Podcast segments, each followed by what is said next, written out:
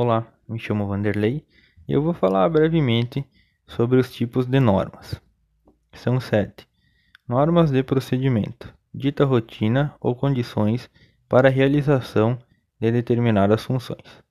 Um exemplo seria a NBR 5674, norma que estabelece os procedimentos para a organização de um sistema de manutenção para edificações. Normas de especificação define características dos materiais, processos e componentes. Define também as condições de aceitação para as matérias-primas. A NBR 13207, esta norma especifica as condições de aceitação do gesso para uso em fundição e revestimento. Normas de padronização padroniza os aspectos comuns para um produto com o objetivo de uniformizar as características geométricas ou físicas.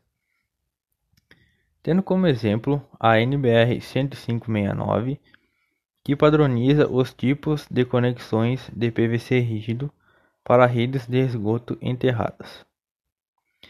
Normas de métodos de ensaio especifica como determinar ou verificar características, condições ou requisitos de um material ou produto. O exemplo seria a NBR 6467, que determina o método para estabelecer o inchamento de agregados miúdos. Normas de classificação. Destina-se a dividir itens de acordo com a função, desempenho, características, meio de aplicação, dentre outros. A NBR 13817 classifica as placas cerâmicas especificando o uso correto.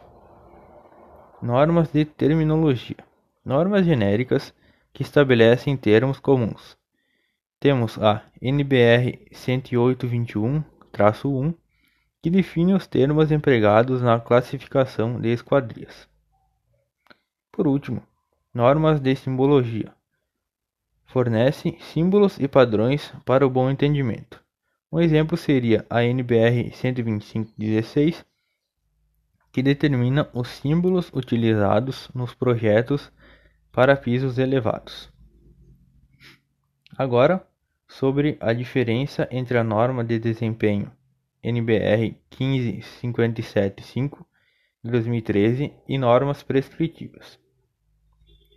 Normas prescritivas se baseiam no conhecimento prévio, estabelecem valores fixos, não focam no desempenho e definem características do material. São todas as normas citadas anteriormente. Já a NBR 15575 foca no desempenho das edificações. A norma denotou expectativa de vida útil, desempenho, eficiência, sustentabilidade, manutenção.